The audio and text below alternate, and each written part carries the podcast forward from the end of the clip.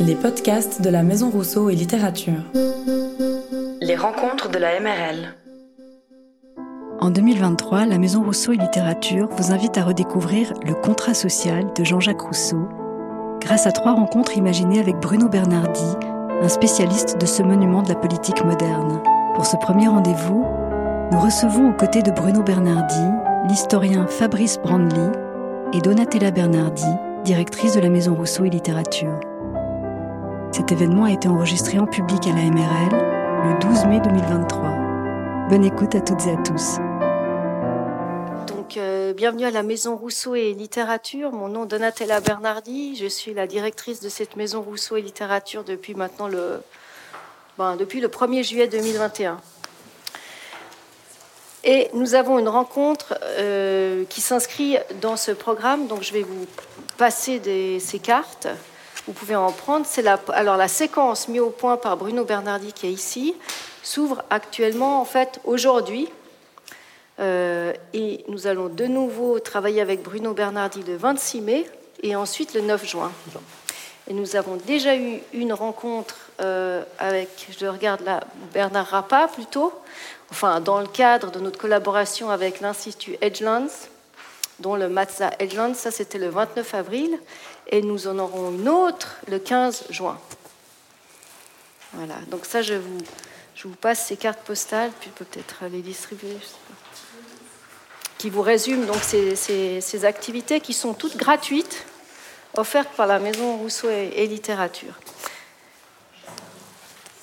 Pourquoi nous faisons tout ça? Autre petite carte. Non, nous avons lancé euh, en janvier 2023 un concours international et interdisciplinaire qui s'intitule Quel contrat social pour le XXIe siècle? C'est donc un concours qui s'adresse à tout le monde autour du monde, tout le monde autour du monde. Et Patrick Gossati, qui est ici, euh, on est le responsable. Donc si vous avez des questions concernant ce concours, vous pouvez vous tourner vers Patrick Gossati ou vous lui envoyer un mail, il va vous répondre. Et nous recevons en ce moment déjà des candidatures en fait du monde entier. Voilà, donc euh, c'est quelque chose qui s'adresse à deux groupes distincts, les moins de 25 ans et les plus de 25 ans. Et évidemment que le contrat social de Jean-Jacques Rousseau joue un rôle pilier dans toute cette initiative. Et c'est pour ça que nous avons imaginé faire des rencontres ici qui thématisent ce texte euh, extraordinaire.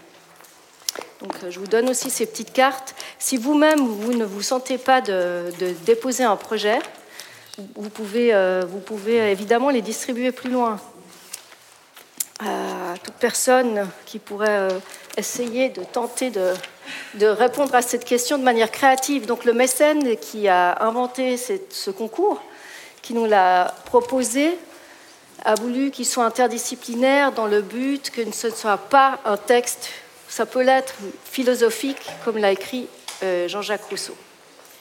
Maintenant, je vais donner la parole très vite euh, à Bruno Bernardi et Fabrice Brandly.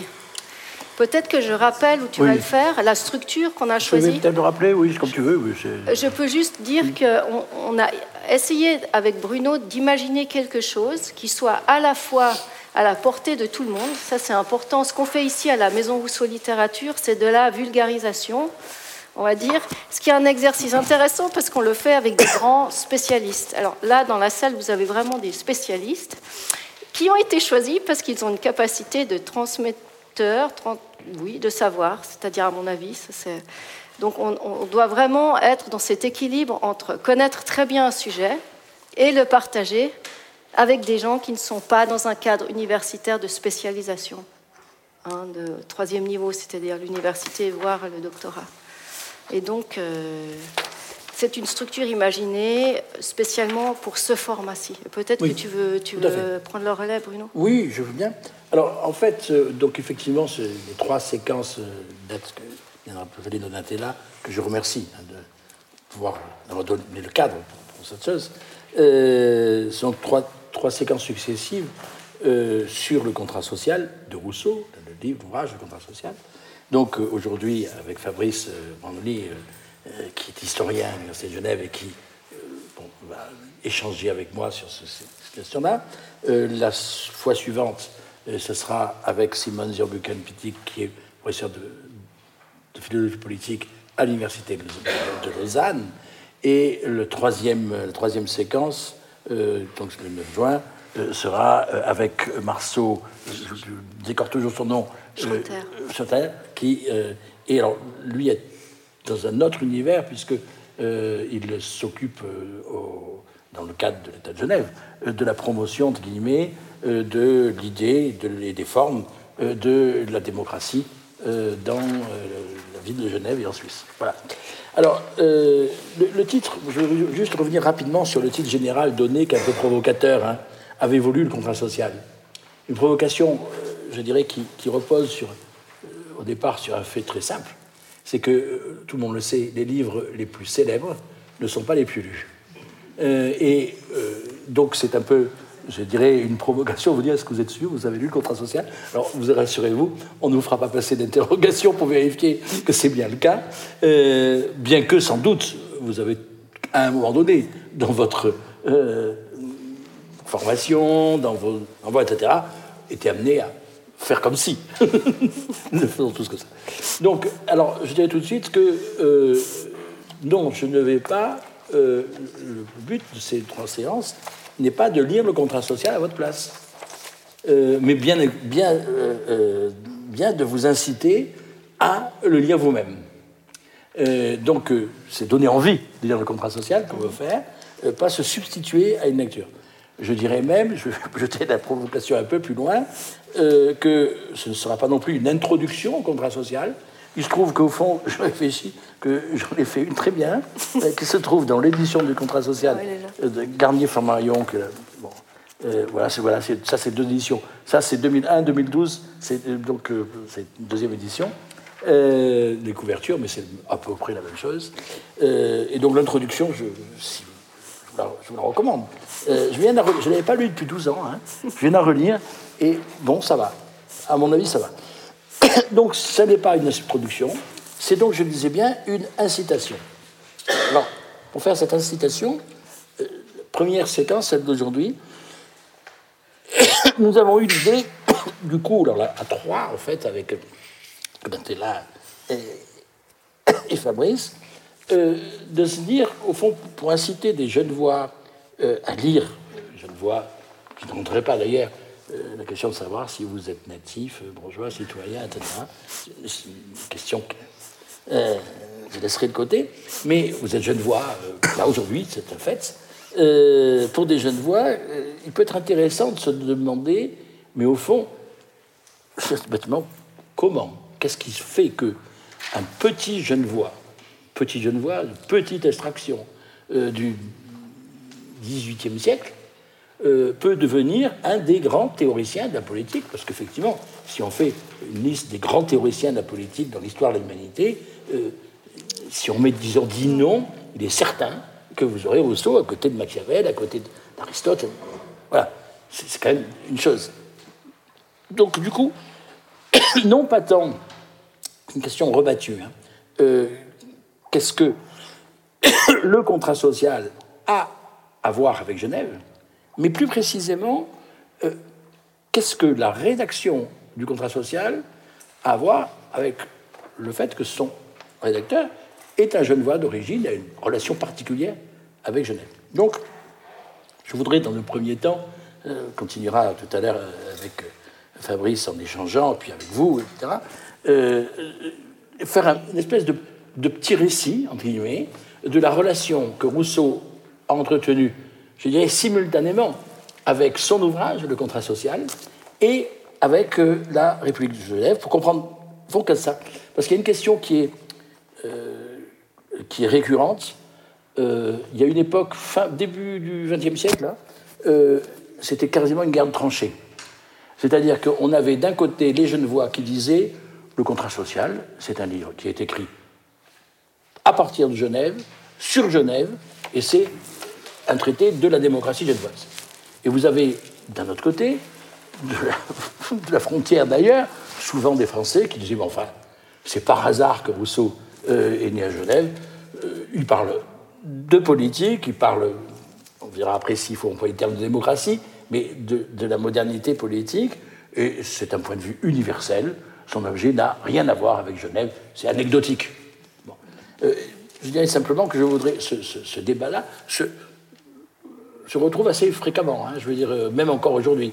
Euh, je voudrais vous donner les moyens d'en sortir l'éviter. Bon, justement, en rendant compte de la réalité des faits, quel type de rapport que Rousseau. Alors, je vais faire juste une petite remarque, donc très rapidement. Hein. Rousseau quitte Genève, il a 16 ans. il reviendra, on parlera, mais il, a 16 ans. et malgré tout, quel, rapport il a eu, je dirais, avec Genève? Je, serai très, très rapide là-dessus, euh, de, euh, au travers de ce qu'il en dit dans les confessions. Euh, c'est-à-dire que, d'abord, rappelons-nous que Genève, il naît en 1712, hein, Rousseau, Genève, donc, donc il quitte Genève en, 28, en 1728. Genève, c'est une, une, ville à ce moment-là, peut-être que plusieurs personnes ici me connaissent mieux ça que moi, ils le diront, mais que je présenterai de façon contradictoire comme un petit bourg marginal et un lieu central pour l'Europe simultanément. C'est un petit bourg marginal parce que la population est faible, que c'est un petit État euh, qui est environné par des puissances euh, autrement euh, fortes et qui ne compte pas vraiment, il faut dire les choses comme elles sont, dans le concert des nations dans la première moitié du XVIIIe siècle. Et pourtant, il est clair que Genève a une place à part. Euh, je ne m'étendrai pas, ça me passionne, mais dans ce que j'appelle l'art calviniste, c'est-à-dire dans cette série de petites républiques qui va jusque très haut en, dans, les, Pays-Bas du Nord, là où il y avait un Altus juste au siècle précédent. donc, peut-être quelques cités italiennes aussi qui sont reliées.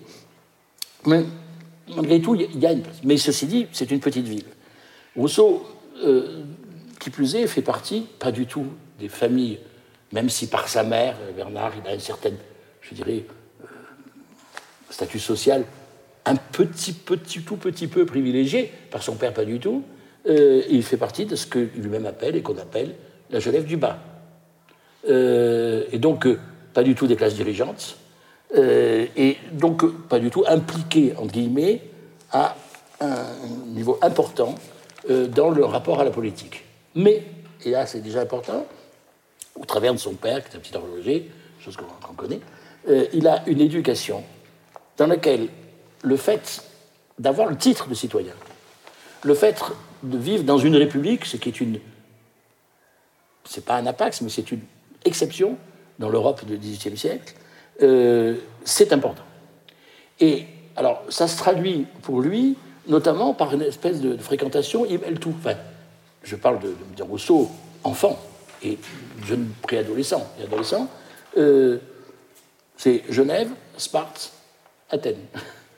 Et tout ça fait un mélange hein, dans lequel, et avec euh, cette idée au fond de, la vertu politique, de la vertu républicaine qu'on peut trouver chez les autres grands historiens, etc.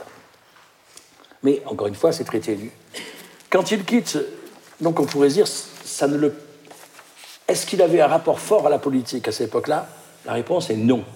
Est-ce qu'il était, je dirais, euh, ignorant et est-ce qu'il n'était pas imprégné par cette culture politique? Si, il, était, c'est important. Les, les, deux doivent dire. Mais il s'en va, il quitte Genève, non pas pour se, convertir, parce qu'il n'avait pas du tout l'intention de se convertir, mais comme il s'en est allé, il se convertit, ça joue pas un rôle déterminant du point de vue religieux dans sa tête, euh, mais du coup il va quitter Genève pour longtemps. Alors euh, c'est une période dans laquelle euh, il va faire des, tas de choses, mais qui, qui, le mène, qui ne rapproche pas du tout de la politique. Un détail pris, de manière de d'une part, il va beaucoup, je vais essayer d'être plus rapide, d'une part, il va beaucoup, euh, pérégriner. Ça se faisait aussi à son époque, mais il a des séjours en Italie, euh, à Turin, des séjours à Lyon. Une partie de sa vie se passe avec Madame de Varins en Savoie, euh, et il va aller à Paris. donc il y a toute une période dans laquelle, alors ça, ça devient très net, il se frotte à toutes sortes, entre guillemets, euh, de, euh, de structure politique. d'États des nations en Europe différents. Et en particulier toutes différentes, alors très différentes de celles de Genève, puisque c'est quand même le moment où les grandes monarchies, entre guillemets, sont la figure dominante. Et puis, d'autre part, quand même, il lit, ça c'est important, il lit des, plus euh, jeune enfant, et il lit des choses qui sont des traités théoriques du XVIIe siècle, hein, euh, en général, mais très influencés.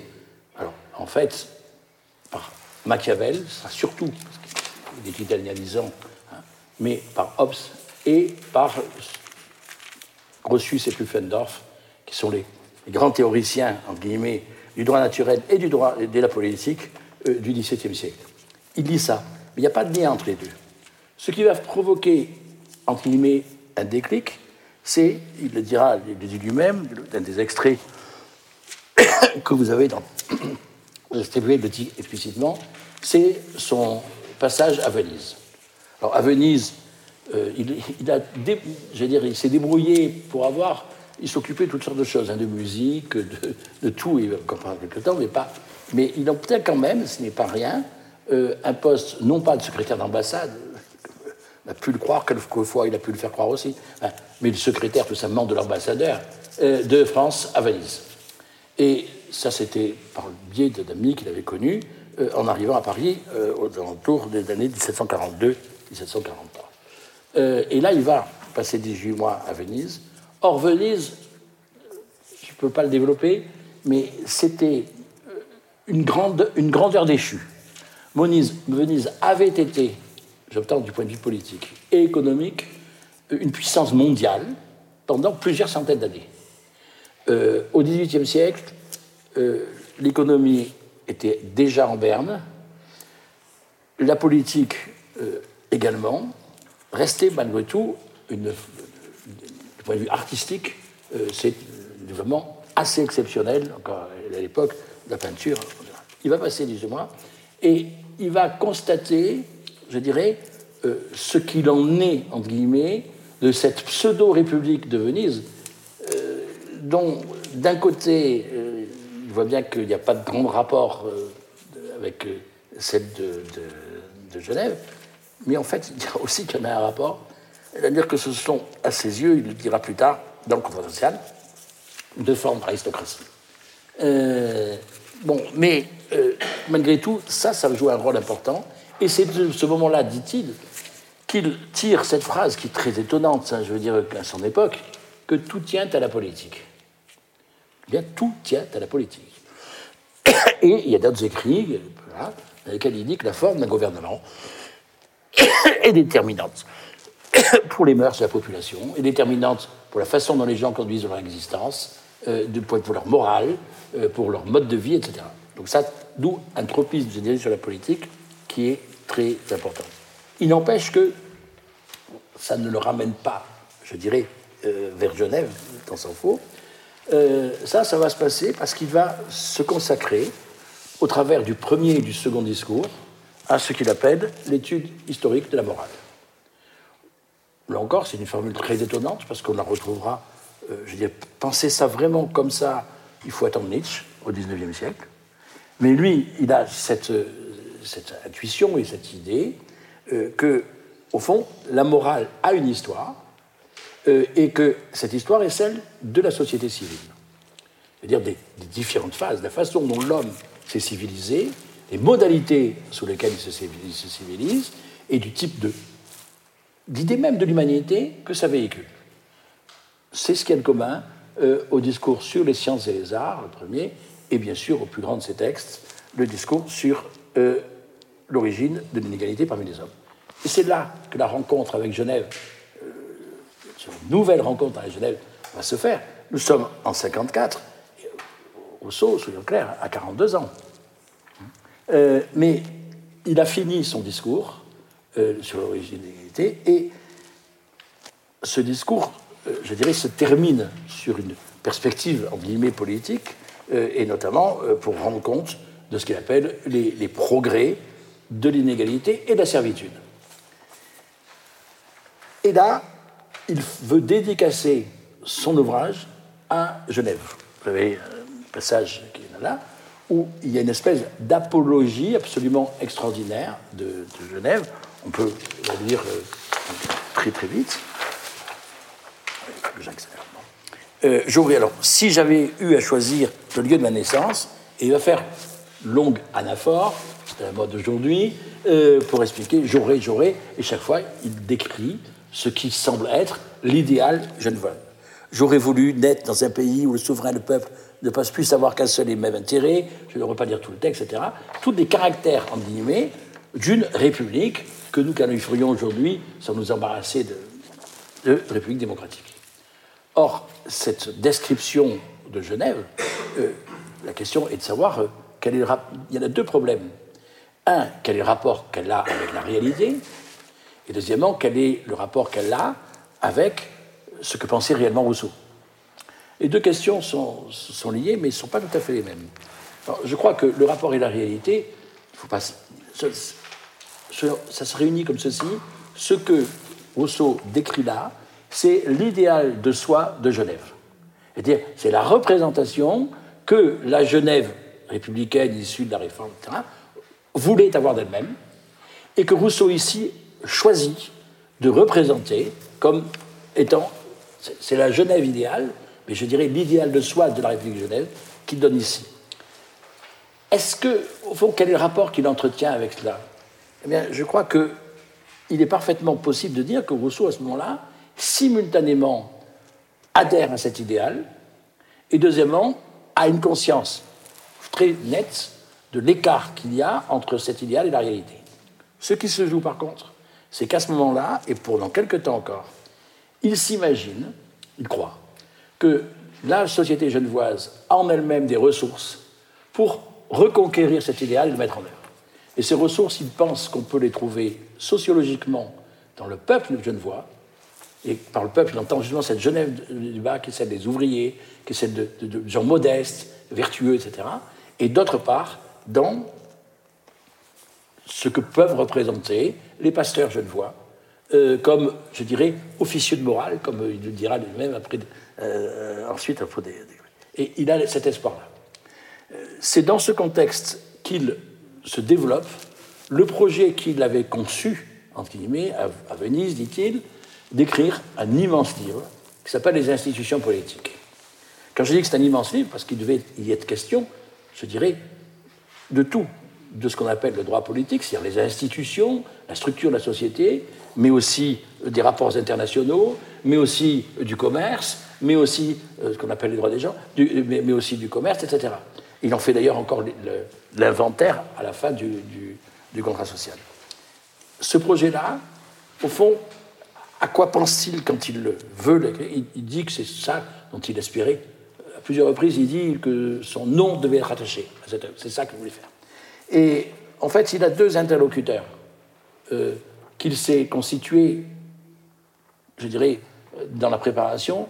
C'est Hobbes, d'une part, dont il veut récuser les prémices anthropologiques, euh, qui sont des prémices anthropologiques qui, chez Hobbes, aboutissent au fond à l'idée euh, qu'il n'y a de société politique que fondée sur l'autorité exercée par un pouvoir fort sur la multitude.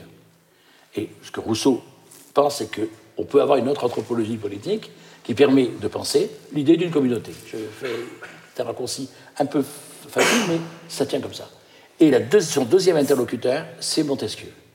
C'est Montesquieu dont l'esprit des lois était paru en 1748 dont Rousseau, connaissait parfaitement pour l'avoir quasiment recopié en entier, pour le compte de, Georges chez qui était secrétaire, monsieur et madame Dupin, euh, qui avait voulu faire une réfutation de l'esprit des lois.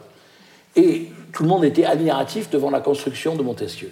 Alors, le problème de Rousseau vis-à-vis de Montesquieu, c'est qu'il pense que le travail analytique et de constat, de description des sociétés dans leur diversité, fait par euh, Montesquieu, est parfaitement convaincant, mais il pense disant que on ne peut comprendre et juger ce qui est que si on a une idée de ce qui doit être. C'est-à-dire que ce qui manque à Montesquieu, c'est un point de vue normatif que Hobbes, lui, avait. Mais je dirais, aux normes de Montesquieu, au fond, il s'oppose simultanément au point de vue normatif hobbesien qu'il récuse et au point de vue je dirais, nous dirions aussi d'objectivisme de, de, Montesquieu, même si c'est plus compliqué que ça, qui lui paraît insuffisant. Et c'est ça qu'il va essayer de faire. Je raccourcis simplement, ça va, la tâche va être trop grande. Il en reste des morceaux épars, euh, les principes du droit de la guerre qui ont été reconstruits. Et puis surtout, bien sûr, le contrat social, qui devait être la partie première, c'est-à-dire celle, comme son sous-titre l'indique, qui donne les principes, les principes politiques. Alors, le contrat social, il va, il va l'écrire comme ça dans, cette, perspective, dans une première version. C'est intéressant, c'est que donc Rousseau écrit plusieurs fois les mêmes livres, hein, un gros travailleur. Et il en a une liste, une première version qu'on appelle le manuscrit de Genève, tout simplement parce qu'il n'est pas loin, là, il est à l'ovation, euh, et qui est une, première version qui était quasiment prête pour la publication, qui date, je le fais vite, de 1756.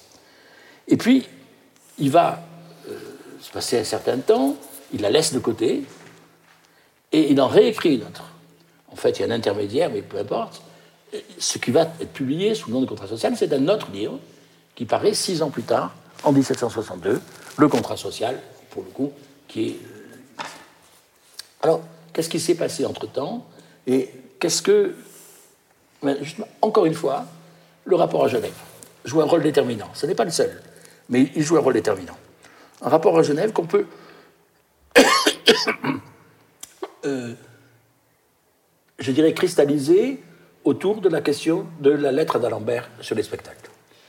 Je dis 56-62, entre les deux, il y a 58. Monsieur d'Alembert, en fait, pour une part prête nom d'un autre monsieur qui s'appelle Voltaire, euh, écrit un grand article dans l'encyclopédie qui s'appelle Genève, qui est une description de la ville de Genève. Cet article raconte des tas de choses sur Genève et, euh, en particulier, défend parce que Voltaire le voulait, euh, l'idée de construire un théâtre à Genève. Rousseau est indigné d'abord qu'on ait confié, pas à lui, l'article Genève de l'encyclopédie. Euh, il est indigné aussi de ce qui se raconte dans cet article, notamment d'attaques, entre guillemets, contre les pasteurs genevois euh, qui, lui, qui, pensent une dénonciation qui lui paraissent indignes. et euh, contre ce projet, je dirais, voltairien, de mettre qui s'inscrit dans une vision, entre guillemets, de la société qui est totalement, euh, je dirais, hétérogène par rapport à ce que lui préconise et surtout à ce que j'ai appelé l'idéal de soi de la République de Genève. Donc, il va se lancer dans la bataille en croyant défendre Genève contre ces Parisiens euh, qui veulent, euh, au fond, la banaliser, qui veulent faire de Genève une succursale de Paris. Euh, le problème, c'est que les Genevois ne le suivent pas vraiment. Ou du moins, une bonne partie de ceux dont il espérait qu'ils le suivraient ne le suivent pas. Et lui reproche, en guillemets, tout simplement. Il lui reproche d'être archaïque, parce qu'il défend.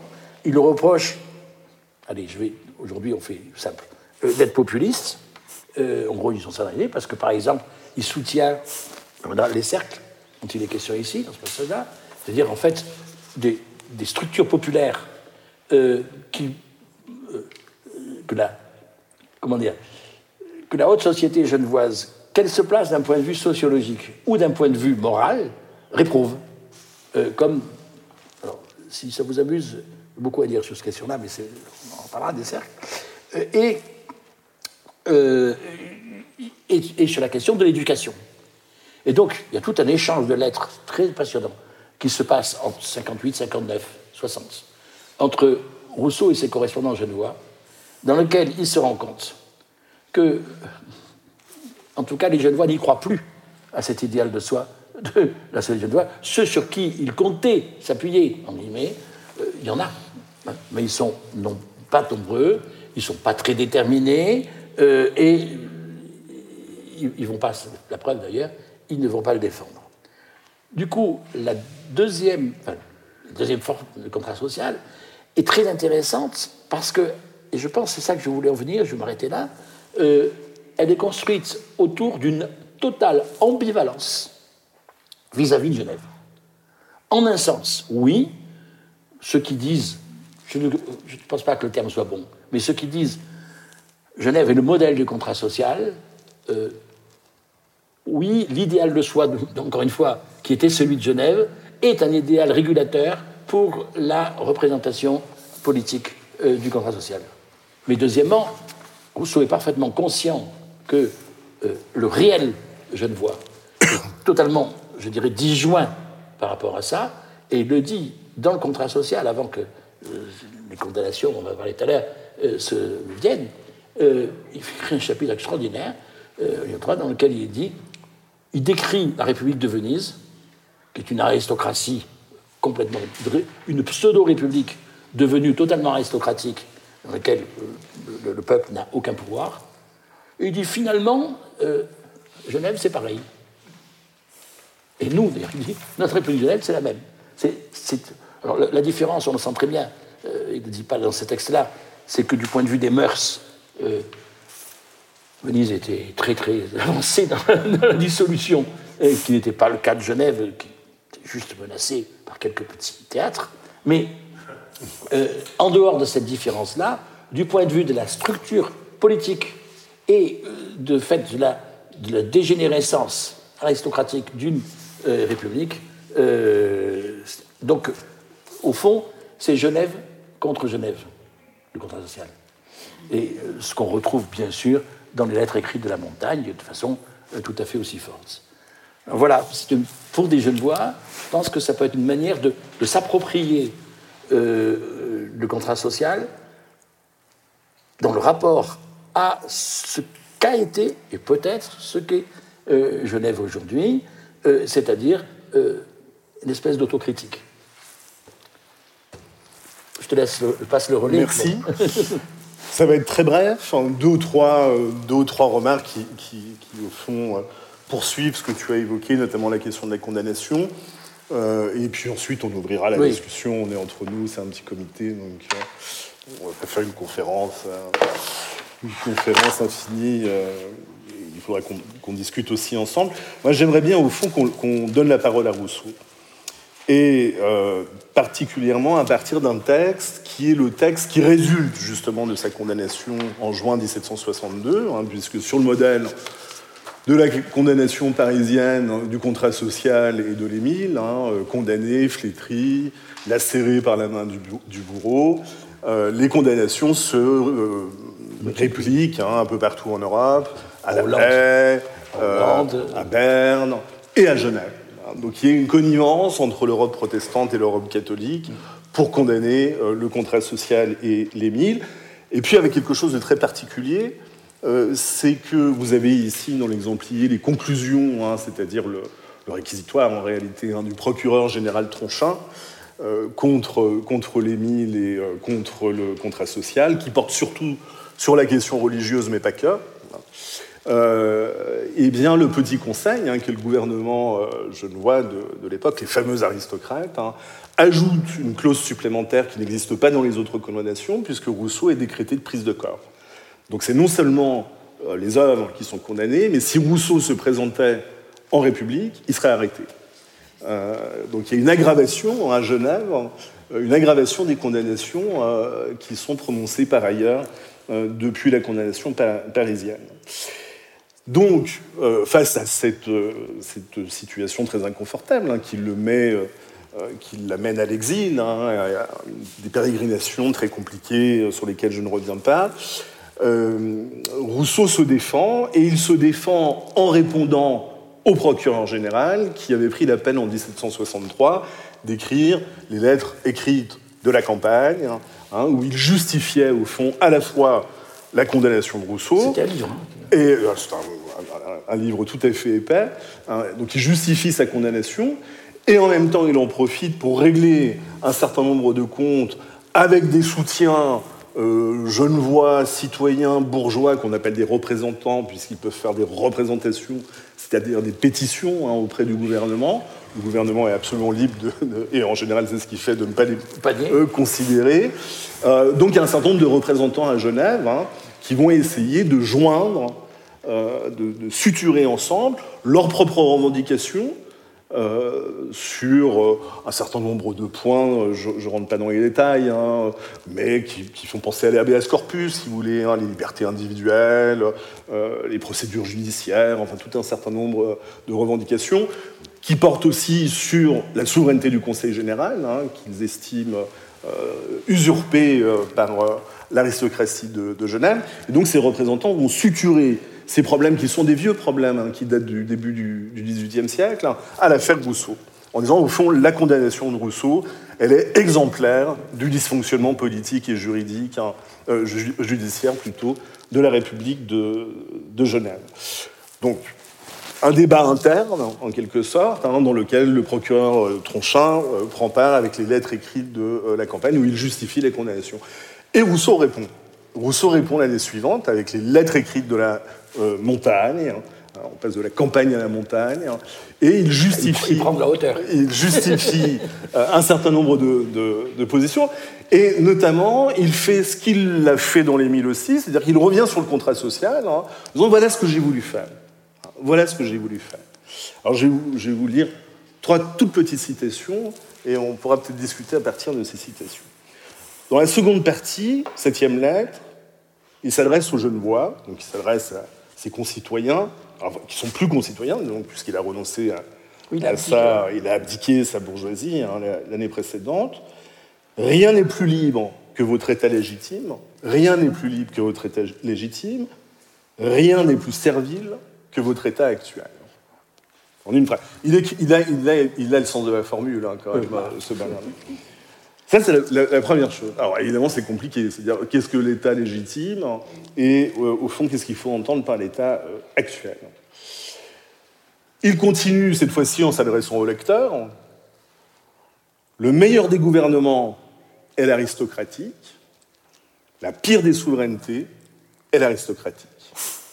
Le meilleur des gouvernements est l'aristocratique. La pire des souverainetés est l'aristocratique. Et puis, troisième chose, mais c'est vraiment collé, hein, c'est à deux pages. Et cette fois-ci, il s'adresse euh, aux magistrats, hein, il s'adresse au gouvernement, aux aristocrates. Alors, aristocrate, c'est relatif à la fonction, il n'y a pas de noblesse à Genève. Au fond, c'est une affaire, interne à la bourgeoisie et aux, citoyens. Les magistrats sont des citoyens, euh, au même titre que Rousseau. Hein. Simplement, ce sont des citoyens dans un système oligarchique, c'est-à-dire que ce sont des citoyens dont les familles ont confisqué à leur profit euh, les places essentielles de la magistrature. Ce qui fait une différence avec Venise. Que pensiez-vous, monsieur C'est probablement ton chien, monsieur. Hein. en lisant cette analyse courte et fidèle de mon livre, Le contrat social, je le devine. Vous disiez en vous-même, voilà l'histoire du gouvernement de Genève. C'est ce qu'ont dit à la lecture du même ouvrage tous ceux qui connaissent votre Constitution. En effet, ce contrat primitif, cette essence de la souveraineté, cet empire des lois, cette institution du gouvernement, cette manière de le resserrer à divers degrés pour compenser l'autorité par la force, cette tendance à l'usurpation, ces assemblées périodiques, cette adresse à les ôter, cette destruction prochaine enfin qui vous menace et que je voulais prévenir, n'est-ce pas trait pour trait l'image de votre République depuis sa naissance jusqu'à ce jour? J'ai donc pris votre constitution, que je trouvais belle, pour modèle des institutions politiques, et vous proposant en exemple à l'Europe, loin de chercher à vous détruire, j'exposais les moyens de votre conservation. Et on a ici, je crois, dans ces trois euh, moments euh, distincts, tout le paradoxe, toute la difficulté du rapport de Rousseau à Genève et inversement des Genevois à Rousseau c'est-à-dire à la fois quelque chose qui opère du côté de la survalorisation, euh, et qui fait penser à la dédicace, hein, et puis en même temps quelque chose qui, à partir d'un modèle hein, qui est celui du gouvernement mixte et de l'aristodémocratie, la démocratie, c'est le Conseil général. Hein. Alors, bon, démocratie, il faut s'entendre, c'est-à-dire c'est 1200, euh, 1500 bons hommes de plus de 25 ans euh, qui sont assemblés deux fois dans l'année pour élire deux ou trois magistrats sur une population de 30 000 personnes, c'est une définition du peuple qui n'est pas exactement celle que nous avons aujourd'hui, hein, mais enfin qui est celle hein, de la démocratie telle qu'elle s'entend dans ce régime-là. Et puis un, pendant aristocratique, hein, qui est celui des conseils restreints, le, conseil des 25, le petit conseil, et le conseil des 200, qui ont un certain nombre d'attributs, pas les moindres, hein, la justice pénale, la justice civile, euh, l'initiative législative, enfin ça fait beaucoup quand même. Hein. Euh, et ce qui pose évidemment le lieu de la souveraineté. La police et les relations extérieures. Ouais. Donc qui est souverain? Qui est souverain dans cette affaire? Une appellation officielle, Conseil général souverain de la République, et puis un certain nombre de conseils inférieurs, dits inférieurs, mais qui en réalité hein, détiennent euh, des prérogatives législatives. Et c'est à partir de ce modèle aristodémocratique, hein, en réalité, que Rousseau à la fois pense le rapport entre gouvernement et souveraineté, et en même temps déborde ce très très vieux modèle, hein, qui est un modèle hérité des, édits politiques de Calvin, hein, donc ça sent, ça sent le, XVIe siècle cette affaire. Hein. Ou parce que c'est aussi le modèle d'un certain nombre de républiques italiennes. Aussi, avec quand même ceci de particulier, c'est le Conseil général, on n'en trouve plus beaucoup euh, au XVIIIe siècle. Ah bah, il a disparu, oui. Euh, donc il y a une spécificité, spécificité genevoise, c'est-à-dire que ce Conseil s'est maintenu. Essayez de trouver un Conseil général à Berne, en frise, en frise oui. Vous ne trouverez pas un. C'est un modèle. La République est un modèle minoritaire en Europe, et une République avec un Conseil général, c'est la minorité de la minorité. Donc il pense à partir d'un modèle qui est en réalité complètement marginal, la possibilité d'un contrat, d'un nouveau contrat, hein, donc qui déborde ce modèle, et qui euh, est un contrat qui pense, euh, Bruno euh, a consacré un, chapitre hein, que, euh, que j'ai piraté dans un article récent euh, dans la fabrique des concepts sur le, gouvernement mixte, hein, qui pense à partir du gouvernement mixte une nouvelle manière d'envisager la souveraineté. Et évidemment, Tronchin, très malin, a compris le danger. Une manière radicalement différente. Puisqu'elle fonde la souveraineté dans le peuple. Qu'est-ce que t'en dis? oui, alors je, pense que y a, ma réflexion. C'est pas facile. J'ai pris, j'ai pris moi-même le, et volontairement le bâton pour me faire battre euh, parce que euh, la, la, première question, c'est qu'il faut distinguer euh, un régime, un, registre qui est celui des c'est-à-dire de l'art, ce que Rousseau appelle l'art politique, c'est-à-dire la, technique institutionnelle, euh, et il met les mains dans le cambouis pour ça, hein, euh, les données historiques précises liées à chaque habitat, et d'autre part, un registre théorique, c'est-à-dire celui des concepts à partir desquels on pense penser cette réalité. Et souligner, l'important pour Rousseau, c'est d'avoir des concepts qui permettent précisément non seulement les penser, mais aussi de, juger, de déterminer, petit passage du préambule du contrat social, il dit c'est un devoir de s'en instruire pour pouvoir, au fond, oh c'est lisible ça. Bon, et, et donc, ça a été publié. et donc, euh, le, cette première chose, il faut faire cette distinction. Et de fait, par exemple, de ce point de vue-là, euh, il est clair que Rousseau n'est jamais complètement d'un côté au commandement de l'autre, mais il est très net que le contrat social des principes du droit politique et fondamentalement du point de vue de la structure théorique des concepts, et que par exemple les lettres écrites de la montagne sont très fortement, dans, surtout la lettre 7, euh, du côté de l'analyse euh, d'une réalité historique, politique, précise, technique, etc. Donc il y a cette distinction à faire, et du coup cette distinction, je dirais, implique euh, d'en faire une autre, qui est très importante à propos du gouvernement, chez Rousseau, c'est la distinction, quelque que j'ai évoquée, entre souveraineté et gouvernement. Il faut être clair d'ailleurs, pour Rousseau, la tâche du gouvernement, c'est l'administration. Et par administration, il faut entendre l'application des lois. Au fond, c'est une conscience très claire que d'un côté, les lois, ce sont des règles normatives qui ne peuvent être, de son point de vue, que le fait de la communauté politique, c'est-à-dire du peuple, et qui s'exprime dans l'Assemblée, qui s'exprime dans le vote, et qui est, le seule instance capable d'établir des règles. Ensuite, les règles doivent être acceptées, appliquées, et bien sûr, elles doivent être appliquées à des lois. à des cas.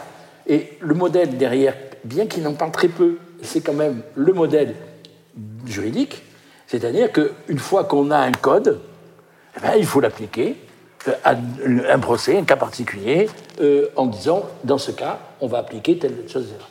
Et de façon générale, donc pour lui, le gouvernement, alors c'est intéressant parce que c'est à la fois plus et moins que ce que nous entendons par là, c'est moins que ce que nous entendons par là euh, communément, c'est-à-dire qu'il n'y a aucune. Le gouvernement ne peut pas usurper la souveraineté, c'est-à-dire prendre des décisions qui ne pas lui. C'est des décisions principielles. Les décisions principielles sont prises ailleurs, elles sont prises par le souverain, c'est-à-dire le peuple. Deuxièmement, euh, ces décisions-là doivent être appliquées, et elles ne peuvent être appliquées, selon Rousseau, il faut qu'elles soient appliquées par ce qu'il appelle des magistrats, des administrateurs, des ministres, au sens serviteurs, qui sont ceux qui sont en charge d'appliquer les lois. Le problème étant, bien sûr, quand tu citais le texte, que Rousseau ne fait pas simplement une description de principe, il ne fait pas simplement une. Euh, euh, il pas seulement des normes, mais il, analyse aussi les conditions dans lesquelles elles se mettent en œuvre. Et dans le que tu, passage que tu as cité tout à l'heure, c'est la pente à dégénérer.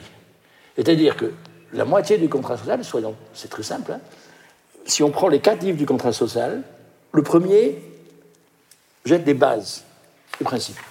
C'est-à-dire, au fond, quelles sont les conditions pour former une société qui soit dans laquelle le peuple est souverain. Et qu'est-ce que ça a comme implication Le deuxième livre du contrat social tire les conséquences de, cela et notamment montre pourquoi il est nécessaire qu'il y ait euh, un gouvernement, ce que sont les lois, leur application, etc. Le troisième livre du contrat social est consacré à montrer ce qui menace la société en permanence. Il y a, les physiciens disent le principe euh, euh, d'entropie, mais qu'on va dire de manière très simple, une société qui se constitue est nécessairement, je dirais, entraînée dans une logique de son dépérissement et de son dépérissement fondamentalement par l'usurpation de la souveraineté. Eux, où est le problème? C'est qu'il faut un gouvernement. Et que le gouvernement, c'est un danger. Très simple. Hein. il faut un gouvernement pour administrer. Mais ce gouvernement est en danger parce que tout gouvernement va chercher inévitablement à prendre la souveraineté. Et il va chercher, il ne peut qu'y arriver. C'est-à-dire qu'en fait, donc, le quatrième livre du contrat social essaie de mettre des, des contre-feux. Comment on pourrait essayer de ralentir? Il ne dit pas empêcher, ce n'est pas possible. Mais de ralentir cette dégénérescence et les principes, les, les, idées qu'il donne, je simplifie, mais c'est les assemblées, il faut, tu disais deux fois par an, il faut que les assemblées du peuple soient régulières, il faut que le peuple soit consulté, qu'on vote, etc. Donc c'est l'activité, la participation, pour faire vite un langage démocratique, qui est la première condition. La deuxième condition, c'est tout en tout, le contrat social, c'est les mœurs. Il, l'envisage, mais ça c'est un peu compliqué, au travers notamment de la censure, mais ça c'est la question, et de la religion civile, c'est-à-dire tout simplement de développer dans que la, soit développé dans la conscience des citoyens leur intérêt pour la chose publique. En gros, qu'est-ce qui se passe? Il dit pourquoi le gouvernement peut usurper la citoyenneté?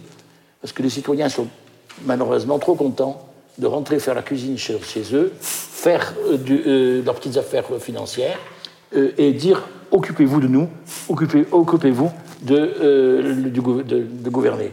Et à ce moment-là, la société, je dirais, tombe nécessairement dans la tyrannie. Donc, qu'est-ce qu'il faut pour l'empêcher? C'est une affaire fondamentalement, alors on dirait morale, on dirait idéologique, etc. C'est-à-dire que, au fond, on est des citoyens qui soient des citoyens. C'est une question de morale politique, etc. Et c'est dans ce contexte-là qu'il imagine le rôle d'une religion civile. voilà, donc ça revenir par rapport à ce que tu dis, euh, à l'instant, c'était traité un peu long parce que je suis toujours long, on ne se refait pas. Hein. Euh, euh, ce, que, ce que je crois, c'est que ces deux, ces deux distinctions-là c'est ce qui, c'est ce qui, ces deux choses que je viens de dire font ce qui singularise Rousseau dans la tradition entre guillemets des réflexions sur les, régimes et, sur la constitution mixte.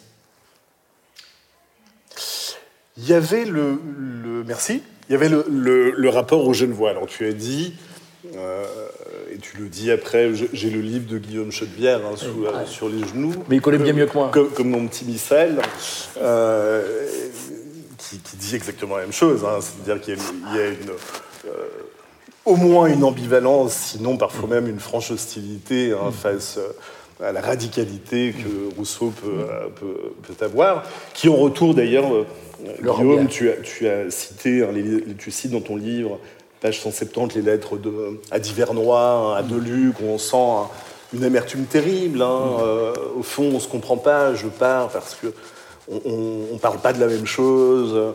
Vous, vous êtes attaché à des espèces de revendications archaïques qui, début, qui, qui datent du, voilà, qui date du XVIe siècle. Enfin, vous ne comprenez pas ce que je suis en train de faire.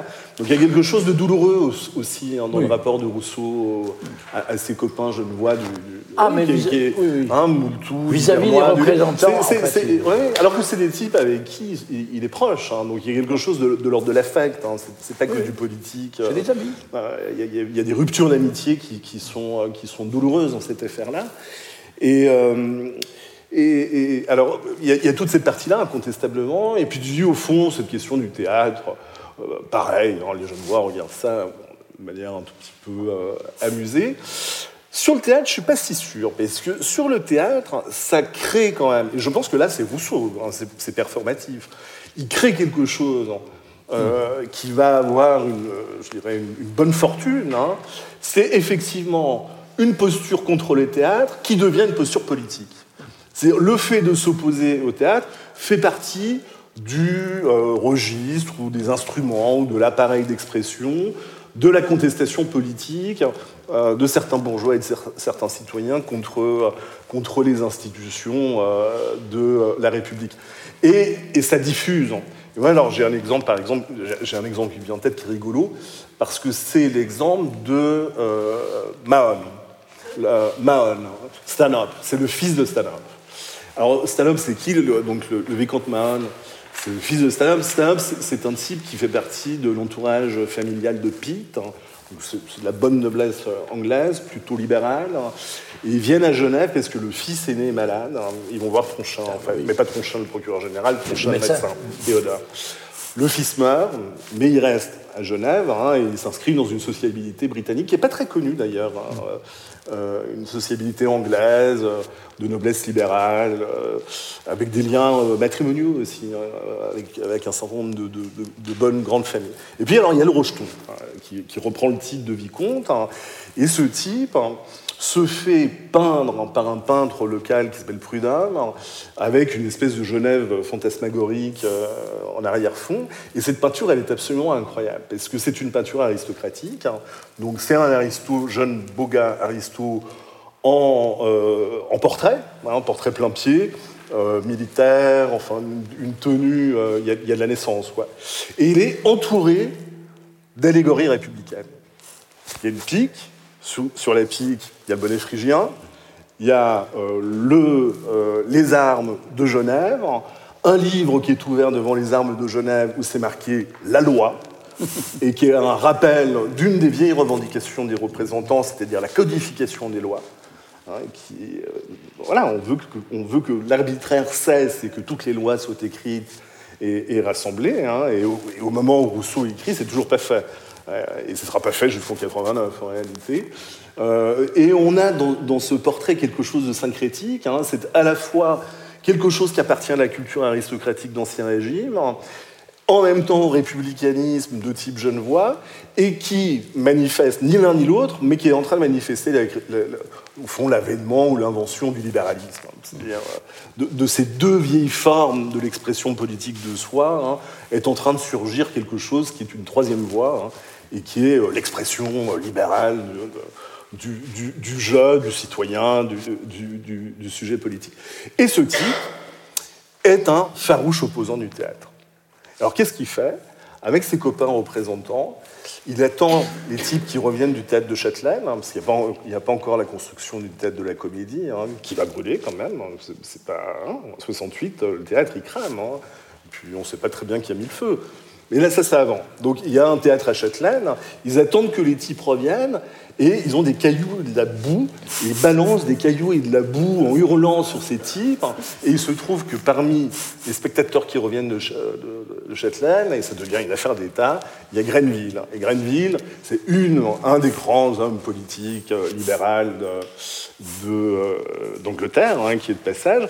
Et accessoirement, cinq ou six ans plus tard, ce sera son beau-père. Donc il a, euh, il a massacré de boue son beau-père, enfin son futur beau-père, au nom, hein, au nom d'une perspective rousseauiste hein, euh, de la citoyenneté contre le théâtre, euh, des exercices civiques. Et ça va même plus loin avec ce bonhomme, c'est-à-dire qu'il participe aux exercices miliciens. Hein, que Rousseau évidemment porte, euh, porte, en très grande estime, et il devient roi de l'arquebuse, et il obtient, en devenant roi de l'arquebuse, ses lettres de bourgeoisie à Genève, parce que les rois de l'arquebuse ne peuvent être que bourgeois de Genève. Il y a un truc performatif quand même hein, dans toute cette affaire. Il y a gothique.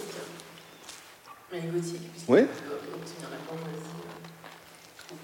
Voilà, on, a, on a plusieurs niveaux de macro, méso, micro, là, micro, niveau macro. moi, je ne suis pas du tout du domaine juridique. Alors, avec... Je ne suis pas du tout connaisseuse des, des lois, je n'ai pas fait d'études de, de, droit. Non, non, mais... De philo, mais pas de droit. Donc, euh, ma question, c'était... Euh, en fait, on pourrait dire que, dans des termes plutôt contemporains, euh, c'est que finalement, il enfin, Rousseau redesign la, la, question de la souveraineté et la question du gouvernement comme étant au service euh, de, l'application de lois. Mais comme vous dites que ces lois n'ont pas été euh, écrites, et qu'elles sont écrites euh, beaucoup plus tard, en fait, ce que vous dites, c'est que les lois étaient, étaient orales, elles n'étaient pas écrites.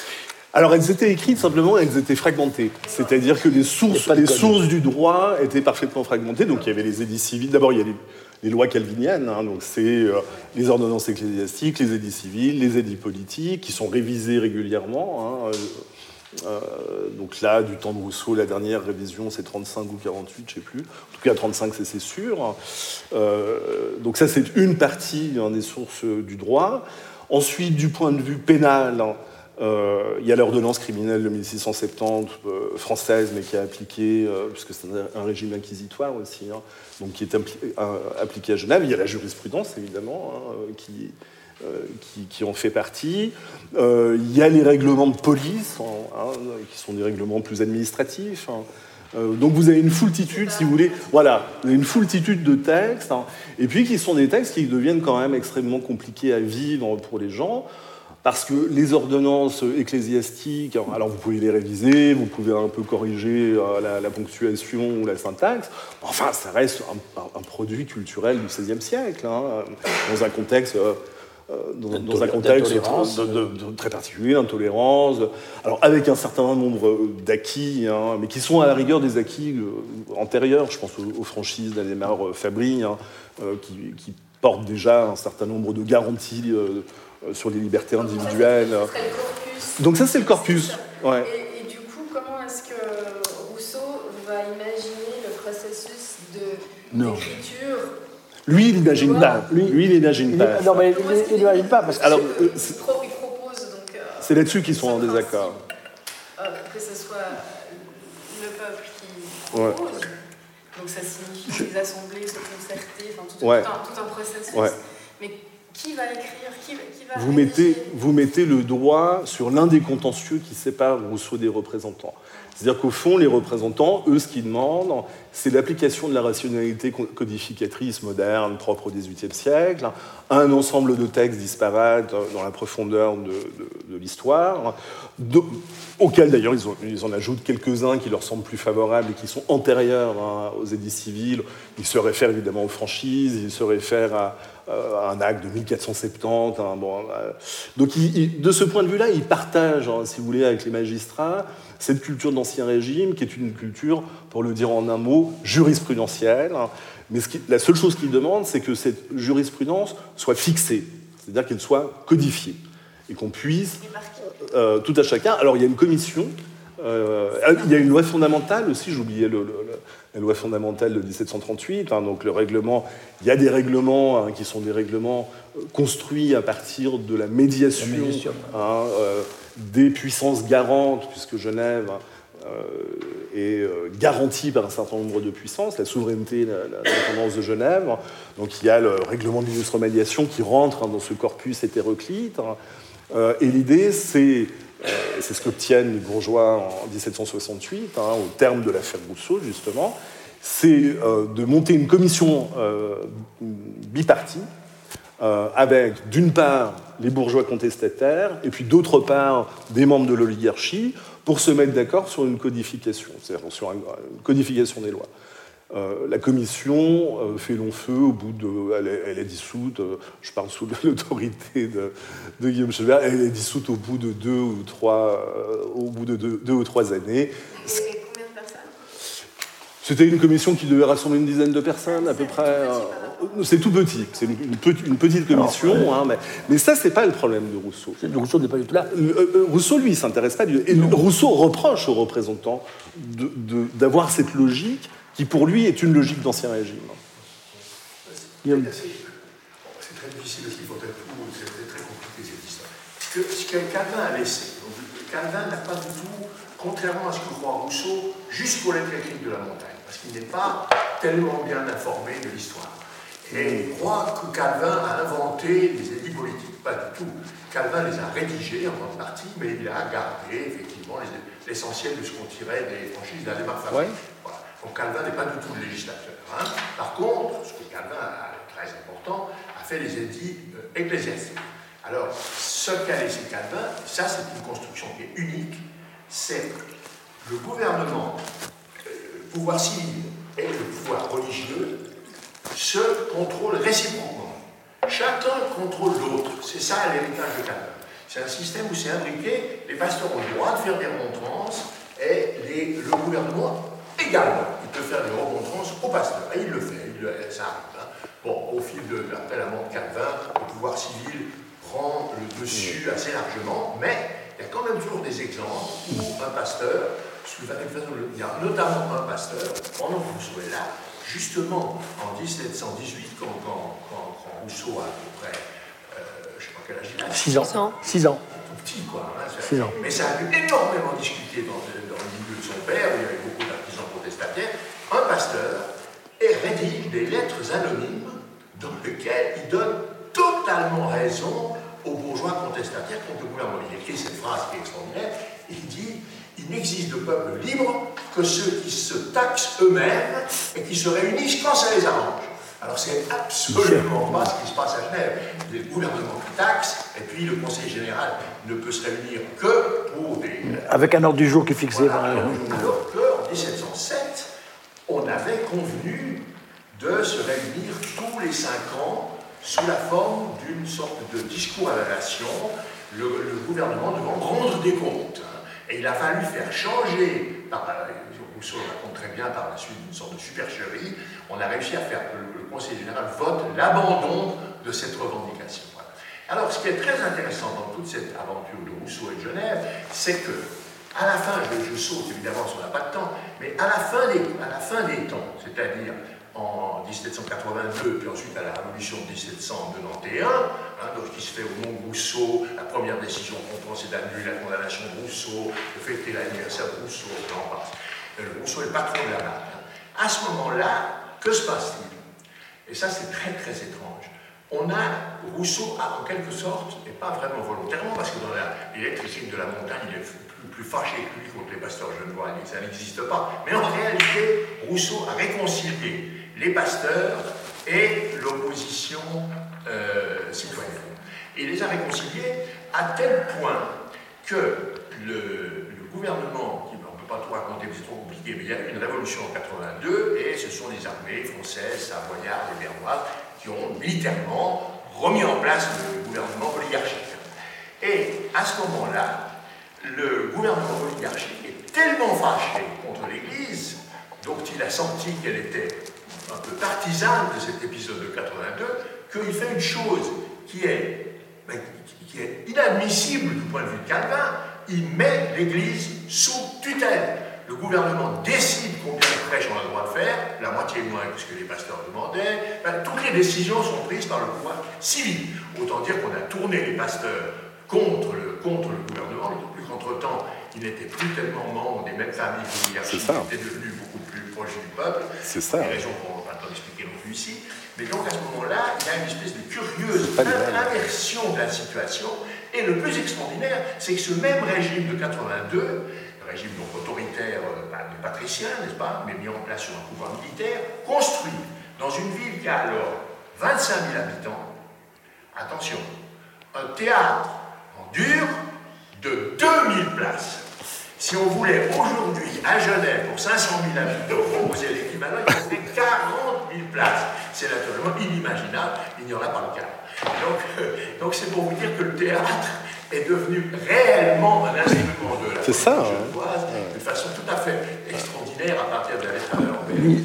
Donc 20 ans, c'est très rapide. Alors je voudrais, ouais, c'est très rapide. Alors je voudrais juste euh, amener deux, parce que tout ça est très rapide, deux éléments.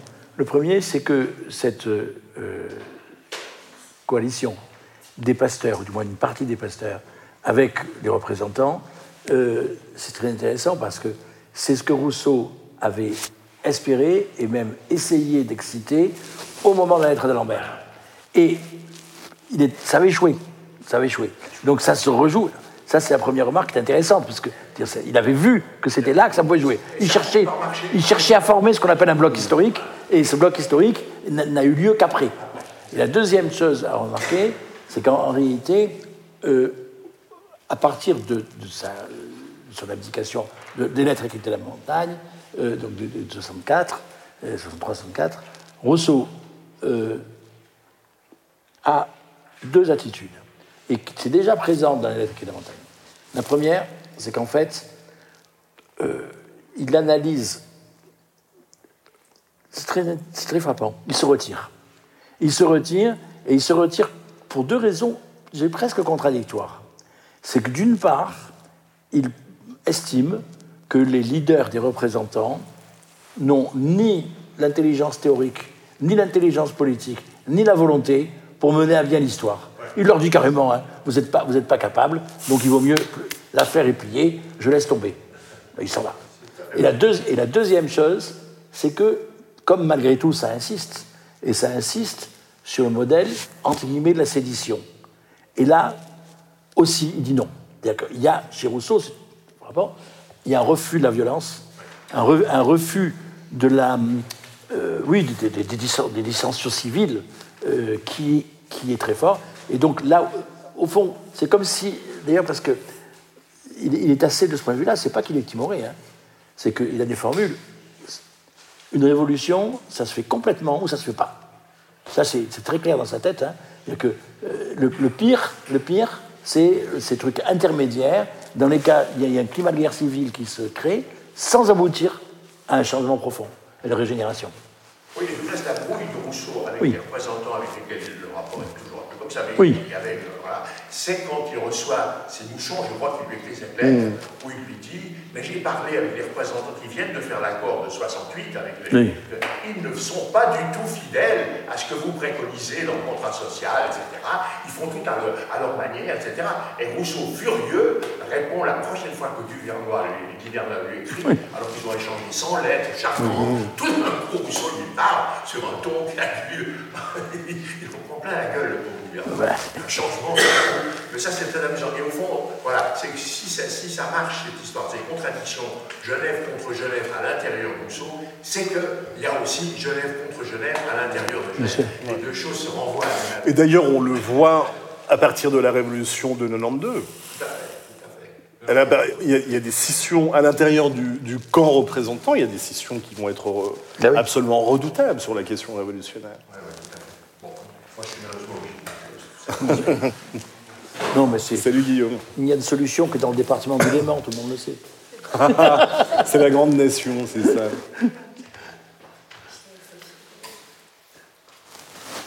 Au revoir Guillaume. Voilà. Bon, je ne sais pas si. On a dit l'essentiel. Oui, je ne sais pas. Il y a des. envies Ouais, moi, mais j'avais une question.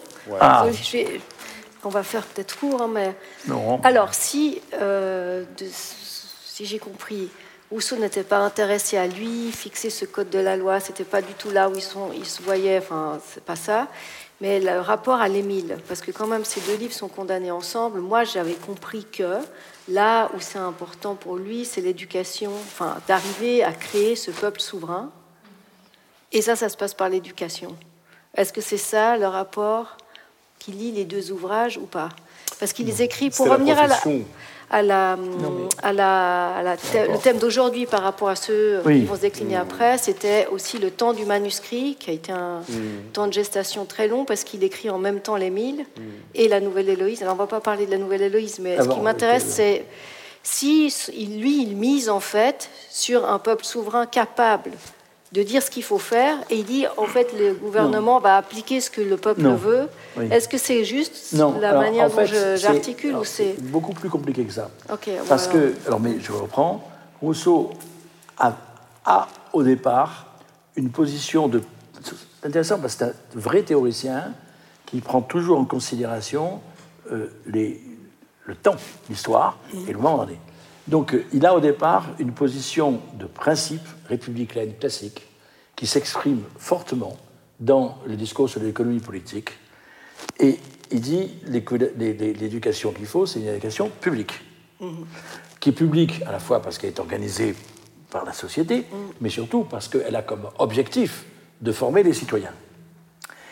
Au moment de la querelle d'ailleurs de, de, de, de la lettre d'Alembert, il écrit, il y a des échanges de lettres là-dessus. Il dit, de toute façon, pour Genève, ce n'est plus possible. Trop tard. Trop tard parce que, et d'ailleurs, et c'est pas seulement Genève, point de vue de Rousseau, j'ai parlé du libéralisme, il a parfaitement compris ce que la société était en train de devenir.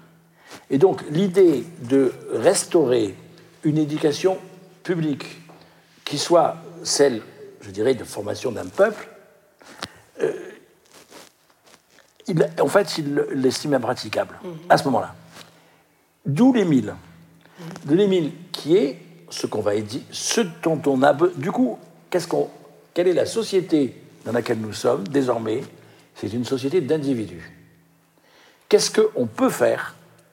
C'est une éducation des individus qui fasse que ce soit, entre guillemets, des hommes et pas euh, des euh, vendeurs, des- etc. Bon, Que, c'est une, éducation qui ait un contenu euh, à la fois intellectuel, affectif, moral, etc., euh, qui est, alors, du coup, qui est compatible. C'est un, contournement. hein. C'est un contournement. On va avoir des gens euh, c'est très intéressant. Il reconstruit l'idée d'une conscience politique individuelle à partir de l'éducation personnelle. Donc, Émile, c'est quelqu'un qui, à la fin je dis de, de- de l'Émile, on le met en situation d'être quelqu'un qui travaille pour la collectivité. Mais c'est par une démarche qui est celle, parce qu'on a construit comme personne, qui a conscience de, de son lien avec la société. D'accord? Donc euh, c'est intéressant parce que c'est- un autre modèle qui construit là, et de ce point de vue-là, mais ce qu'il y a, c'est que euh, ce modèle est construit, je dirais, réalistement, en guillemets, euh, pour euh, des sociétés qui, pour Rousseau, ne peuvent pas être, en guillemets, des sociétés démocratiques, qui ne le sont pas et qui ne vont pas l'être. Là où une chance pourrait exister euh, qu'il en soit ainsi. Alors il dit autre chose. C'est pour la Corse, c'est pour la Pologne un petit peu, mais en fait beaucoup moins, et sur la Corse. Il dit là où, là où c'est pas compliqué, là où un peuple peut exister comme sujet politique, alors on peut avoir une éducation, d'accord public, etc. Mais là où le peuple est impossible, et c'est, il, il- il- il est en fin du XVIIIe siècle, il faut les chercher. hein. Alors, comme, il le dit, il y a des exemples. Oui, ça peut arriver. Il y a eu la Suisse, qui s'est à Saint-Jean. Il y a eu la Hollande. Et il y, aura peut-être la Corse. C'est les trois exemples qu'il prend pour les modernes. Il dit dans l'Antiquité, ça existait. Depuis, ça n'existe plus. Mais on a ces trois exemples. Conrad Social prend ces trois exemples-là. Ils disent mais c'est des il en parle comme d'exception. Parce que les grands États qui sont en train de se constituer, euh, qui, se, pas qui se sont constitués, sont des grands États. On est avant la Révolution française. Hein. Et justement, le, comment dire, le fantasme qui traverse la Révolution française, c'est la réactivation de ce modèle-là. Fantasme et, et volonté, parce que c'est bien une partie de réalité. Du coup, la, question de l'échelle qui est très importante dans le contrat social, il met, hein, on réfléchit sur quelle taille pourrait avoir euh, ce modèle et jusqu'où on peut l'appliquer. Enfin, je trouvais intéressant. ça concerne peut-être Genève. Après, on a. Il y a Adriano Olivetti, alors on n'en parle pas du tout ici, qui avait imaginé une constitution pour l'Italie. Toi, tu connais ça, c'est très italien comme un sujet, mais justement, il a aussi questionné la, la taille. Et il pensait que c'est que dans des régions que le modèle démocratique, pour des questions d'accessibilité en fait de la communauté, peut être mis en. Ça, c'est peut-être une aparté, mais moi, quand j'ai lu ce contrat, enfin relu, il y avait la question de l'éducation et qu'est-ce qu'on éduque, pourquoi. Là, vous avez répondu, et la question de la taille. Et il analyse différents scénarios d'ailleurs. Vous soyez si c'est très grand, alors c'est mieux ça. Si c'est plus petit, on pourrait se permettre ça. Bon, là, je, je résume un Mais Rousseau théorise ça, effectivement, dans euh, euh, les textes sur la Corse et, sur la Pologne. C'est ça, on voit aussi à la question de la, question épineuse de la, représentativité politique. Oui, c'est ça. oui, bien sûr. Alors Olivetti, c'est beaucoup ça. Hein. Il y a un des arguments aussi dans les mille, mais qui est cette fois l'argument des magistrats qui condamnent, hein. c'est la question religieuse. Hein. Mhm. C'est-à-dire que ce qui passe pas du tout, c'est la profession de foi du, oui. du savoyard. Pourquoi il est condamné, c'est comme ça euh, et, ce, qui ressort dans les papiers de Tronchin, et notamment dans l'exemple euh, ça apparaît très très clairement. Hein. Euh, l'attaque frontale contre les miracles, contre la religion révélée, ça c'est quelque chose qui, voilà, et qui regarde Rousseau, mais qui évidemment, sur cet aspect-là, ne regarde bien sûr pas que Rousseau, euh, le dictionnaire philosophique de Voltaire est condamné en 64 hein, à Genève. Euh, donc il y a une, crispation, une crispation euh, européenne et, Genève est en Europe, il y a une crispation qui est due aux Lumières simplement hein, sur, cette question-là. par exemple, la religion civile. pour revenir à ce que disait Madame, si on, formulait ça aujourd'hui, qu'est-ce qu'on utiliserait comme terme? Parce que le mot religion, oh, alors ça c'est euh, la, le citoyen, la citoyenne d'être un, citoyen, de, de croire au tissu associatif. je crois que les, transpositions, il faut toujours s'en garder. Non, mais je dis. Mais oui, oui, je pense qu'il y, a deux, il y a deux choses au fond différentes. Euh, ce qu'on peut dire, et ça c'est certain, c'est que Rousseau a une conscience aiguë du fait. C'est pour ça, par exemple, que les, les républicains français, ce qu'on appelle le républicanisme, etc., ne comprend rien à Rousseau, en général, mais rien. Euh, Rousseau, c'est parce qu'on en fait euh, le chantre de la loi. C'est une absurdité. Rousseau accorde une importance majeure à la loi, avec un corollaire constant, c'est que la loi n'est possible et la loi n'a de sens que par les mœurs. Mm. Et que par conséquent, et, et ça, les mœurs, de quoi est-ce que c'est l'affaire? De l'opinion il va, tu vois, le mœurs et de l'opinion. Donc ce, ce, qui fait tenir une société, c'est l'opinion. D'ailleurs, et, ces formes qui sont différentes, il y a une opinion. De ce point de vue-là, il partage le point de vue de Montesquieu. C'est-à-dire qu'il y a un mode d'idéologie ou d'opinion qu'on a qui correspond à une société aristocratique, à une société démocratique, à une société. Voilà. Donc c'est l'opinion. Donc c'est ça. Juste la définition de Rousseau de l'opinion? Comment? Est-ce que vous pouvez juste définir opinion selon Rousseau? C'est les, alors ça, il a une décision critique c'est au fond, c'est ce par quoi, les critères au nom desquels on juge les comportements. ils sont évolutifs Comment Est-ce que pour lui, ils sont évolutifs ou est-ce qu'ils sont fixes, ces critères? Ça, c'est. Euh, alors, il, les décrit comme évolutifs, puisqu'ils se détruisent, ils se développent, etc. Euh, mais en eux-mêmes, mais la contradiction, c'est que quand, quand des valeurs se mettent en place, il est de leur essence de chercher à se stabiliser. Ah oui, parce que sinon, ce ne serait pas des valeurs. Donc, euh, quand, on, juge qu'une chose est belle ou bonne, on cherche à ce qu'elle soit reconnue et stable comme elle est. Mais en même temps, on sait très bien que. C'est pour ça que. Mais, euh, et c'est tout à fait logique de tenir les deux bouts en même temps. Hein. Mais pour revenir à la question de la loi, il y a un moment qui est absolument passionnant euh, dans la Révolution française. D'ailleurs, on dit des tas d'âneries sur le rapport que, la Révolution a eu à Rousseau mais moi qui me paraît absolument euh, saisissant. la séquence qui se passe en 94, où je, au printemps, euh, ce sont les montagnards, c'est Robespierre qui sont au pouvoir, mais ils décrètent, ils décrètent la panthéonisation de Rousseau. D'accord? C'est eux qui décident et qui confient, à ce moment-là, à la Canal, à cette Jean Brie, etc., confient la, la réalisation de la de Rousseau. Deux mois après, Robespierre est exécuté, ce qu'on appelle Thermidor, tournant la Révolution. Ceux qui suivent et qui viennent de mettre à bas Rousseau, qu'est-ce qu'ils font? Ils panthéonisent Rousseau. Et pour une part, c'est les mêmes. Hein. C'est-à-dire qu'une partie du personnel a été.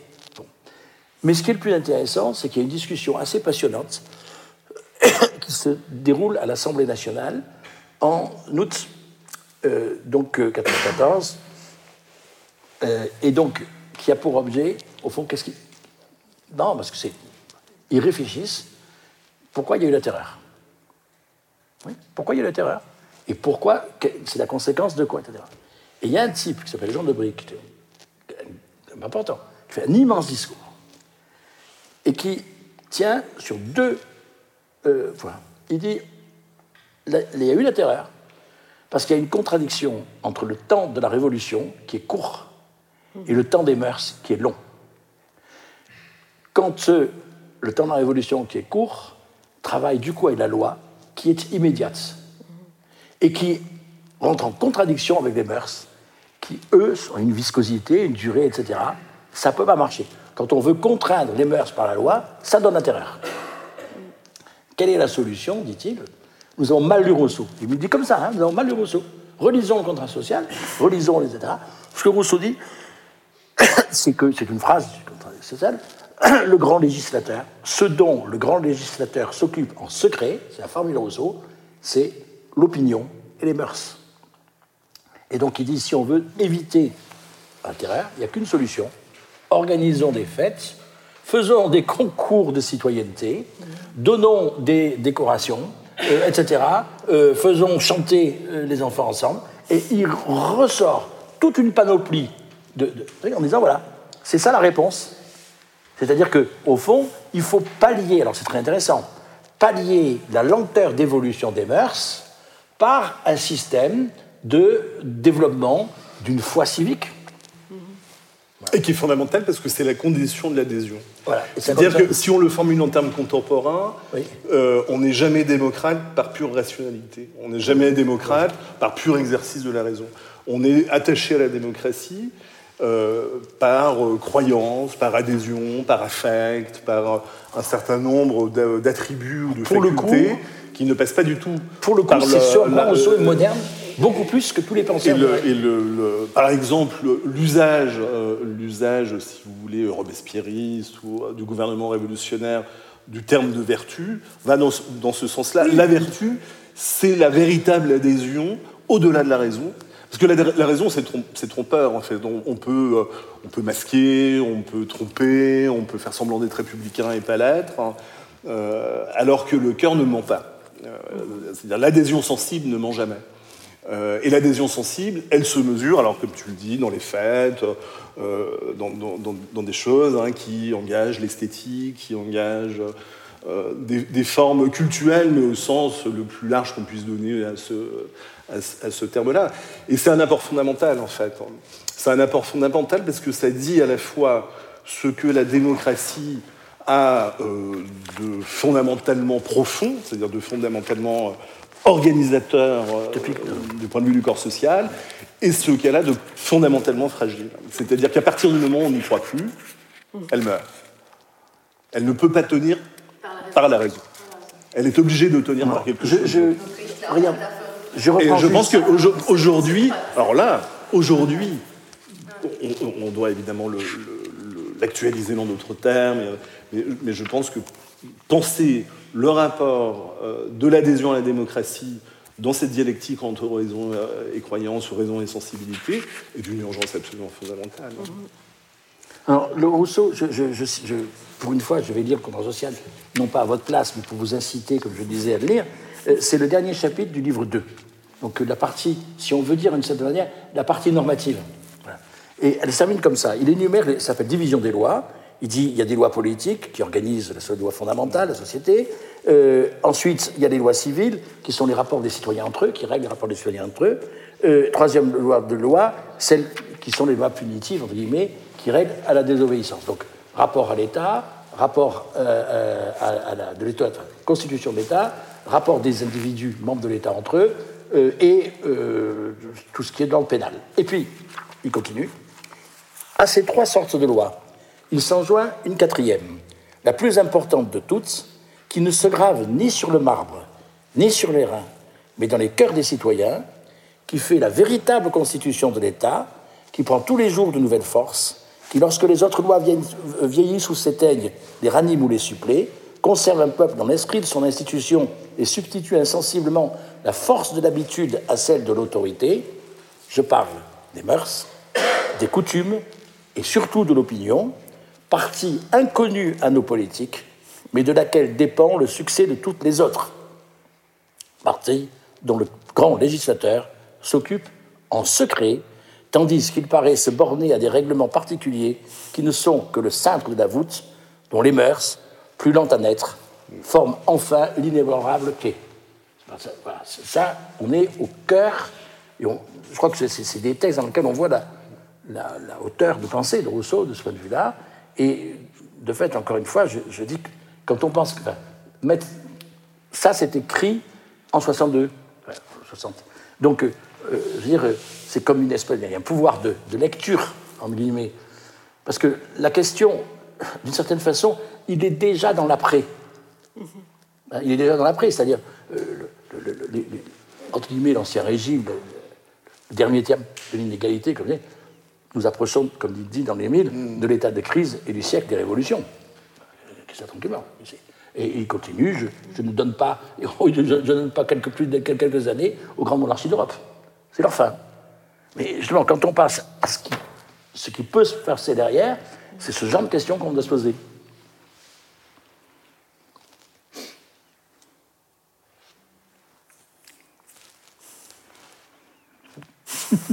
si on lit euh, Saint-Just de l'esprit de la Révolution, c'est traversé par ça. C'est traversé par ça. Et Condorcet aussi. Traversé par ça. Condorcet aussi, oui. oui, Condorcet. Oui. Non, euh, est-ce que, quand on. L'explication de la terreur, parce que, dans, juste. Euh, je pense que ce serait super d'avoir un whiteboard pour pouvoir noter les choses. La prochaine fois, whiteboard, on, fait ça. Oui, on va revenir de ça. Sur ça. Whiteboard. On parle de la terreur la prochaine fois. Promis.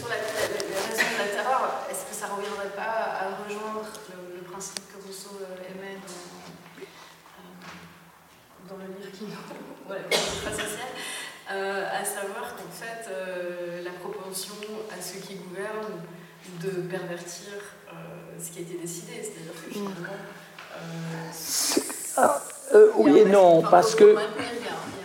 Non, parce que. Oui et non.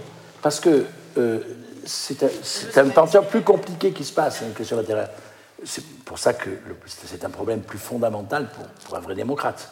C'est que euh, dans l'usure, le, mécanisme que décrit Rousseau dans le livre 3 du Condé c'est-à-dire celui de l'usurpation de la souveraineté, est un, comment dire, c'est un phénomène entre guillemets classique de captation du pouvoir.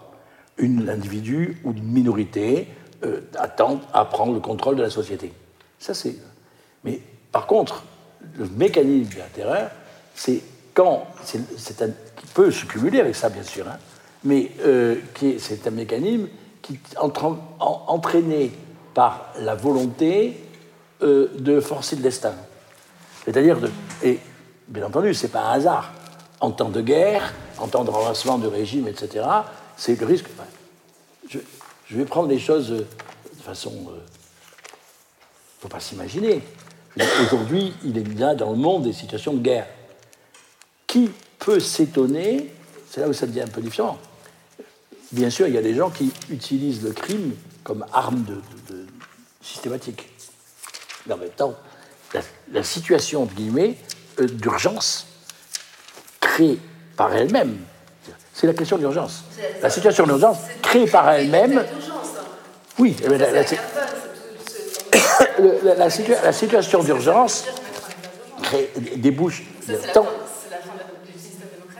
mais... on Mais c'est la raison pour laquelle, mais en même temps, le problème, c'est que euh, la démocratie ne peut pas, ce qu'Ahmed le dit aussi d'ailleurs, ne peut pas se, comment dire, se, développer sans, non, mais sans prendre en charge la dimension d'urgence. Mhm. Parce que ne, tout, enfin, toute la difficulté là, hein, si c'est la politique, ce serait trop simple sinon, hein, c'est que il euh, n'y a, a, pas, y a pas de, de, euh, de, construction politique possible euh, qui, ne soit, qui ne montre pas sa capacité précisément à faire face à l'urgence. Et tout le problème devient comment éviter que l'urgence devienne arbitraire, que l'urgence devienne tyrannie. C'est fondamentalement la question de l'état de droit. encore une fois, euh, quand euh, est-ce que des, flics sont en situation d'urgence devant une manifestation parce qu'il euh, il y a des gens qui font des déprédations Est-ce que l'urgence peut légitimer qu'ils jettent de, par-dessus le bord les règles d'usage des armes Non. C'est la question. C'est qu'en fait, c'est la, la, façon de, de régler l'un avec l'autre qui fait la vitalité ou non d'une démocratie. C'est la proportionnalité. Comment? La proportionnalité de la réponse. Oui, par exemple, mais c'est des éléments. La proportionnalité de la réponse en est un élément, en est une des dimensions, etc. Mais tout, c'est-à-dire que précisément, euh, ce que je vais dire simplement, c'est que le, le et pour le coup, euh, ça ne se règle en amont, entre guillemets, euh, que, entre guillemets, par les mœurs et par l'opinion. Mm. Des uns et des autres, d'ailleurs. Mais non.